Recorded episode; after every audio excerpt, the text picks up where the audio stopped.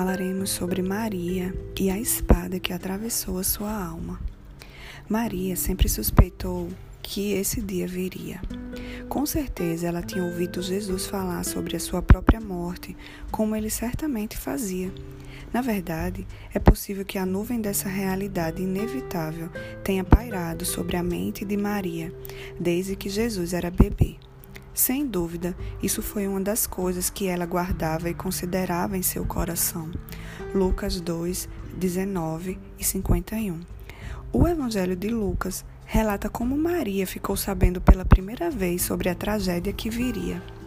Quando Jesus ainda era um bebê recém-nascido, seus pais terrenos o levaram ao templo para ser dedicado ao Senhor, de acordo com as instruções de Êxodo 12, 2 e 13. Consagre a mim todos os primogênitos. O primeiro filho israelita me pertence. Resgate também todo primogênito entre o filho israelita. Resgate também todo o primogênito entre os seus filhos. José e Maria vieram com um sacrifício de duas rolinhas, Lucas 2:24, que era o que a lei prescrevia para pessoas que eram pobres demais para comprar um cordeiro. Levítico 12:8. Naquele dia, a pequena família de Nazaré encontrou dois santos idosos, Simeão e Ana, de quem falaremos no próximo capítulo. Simeão era um homem avançado em idade, que a Bíblia descreve como justo e piedoso e que esperava a consolação de Israel. Lucas 2:25. O Espírito de Deus tinha revelado a Simeão que ele teria privilégio de ver o Messias antes de morrer. No dia que José e Maria dedicaram a Jesus no templo, o Espírito Santo também o levou até lá. Logo que Simeão viu a Jesus, ele sabia que essa criança era ungido de Deus. A Bíblia diz que ele levantou o bebê Jesus nos seus braços e disse uma profecia.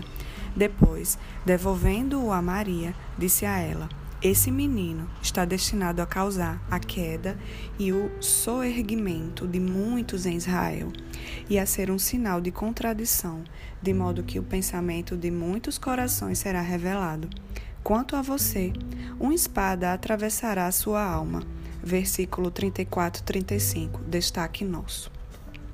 É quase certo que no processo de redação de seu evangelho, Lucas perguntou a Maria detalhes sobre o nascimento e a vida de Jesus, como se indica em Lucas 1, de 1 a 4.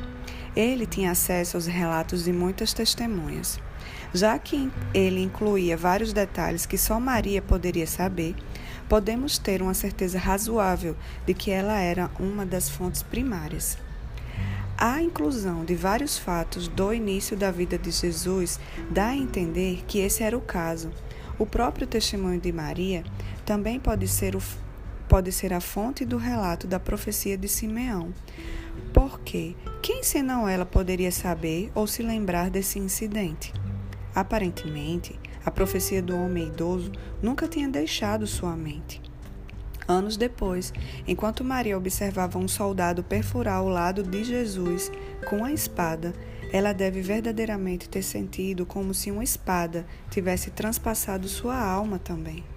Naquele exato momento, Maria deve ter se lembrado da profecia de Simeão e, de repente, o seu significado verdadeiro lhe ocorreu com toda a força. Enquanto Maria observava silenciosamente seu filho morrer, outros gritos, outros gritavam xingamentos e insultos a ele. Seu senso de injustiça que foi feita a ele deve ter sido profundo. Afinal de contas, ninguém entendia a perfeição absoluta e sem pecado de Jesus melhor do que Maria. Ela tinha cuidado dele como bebê e o criou por toda a infância. Ela o amou mais do que a todas as, mais do que a, as pessoas. Todos esses fatos simplesmente agravavam a angústia que qualquer mãe sentiria diante de uma cena horrível como aquela. A dor da angústia de Maria é quase inimaginável, mas mesmo assim ela estava lá, firme, estoicamente, silenciosamente, enquanto mulheres mais fracas teriam fugido de pânico ou simplesmente desmaiado diante do sofrimento insuportável. Maria era claramente uma mulher de graça e coragem dignas. Ela parecia entender que sua presença firme ao lado de Jesus era o único tipo de apoio que poderia dar nesse momento temido. Mas até isso era simplesmente uma demonstração pública de apoio. O sofrimento pessoal de Maria não teve nenhum tipo de participação na sua obra expiatória. Sua dor não acrescentou mérito algum ao sofrimento dele pela culpa dos outros. Ele é quem estava carregando os pecados do mundo. Ela não podia ajudá-lo nisso, nem ele precisava da ajuda dela, como algum tipo de corredentora ou comediadora. Pois há um só Deus e um só mediador entre Deus e os homens, o homem, Cristo Jesus. A própria Maria não se intrometeu nesse ofício. É uma vergonha que tantas pessoas insistam em tentar atribuir-lhe esse papel. 1 Timóteo 2,5 Na verdade, nos momentos finais da vida de Jesus, foi ele que veio ao socorro dela. Dando seus últimos suspiros, Jesus localizou Maria de pé ao lado dele, com um pequeno grupo de mulheres e João, o discípulo amado. Pela última vez, Jesus reconheceu seu parentesco humano com Maria.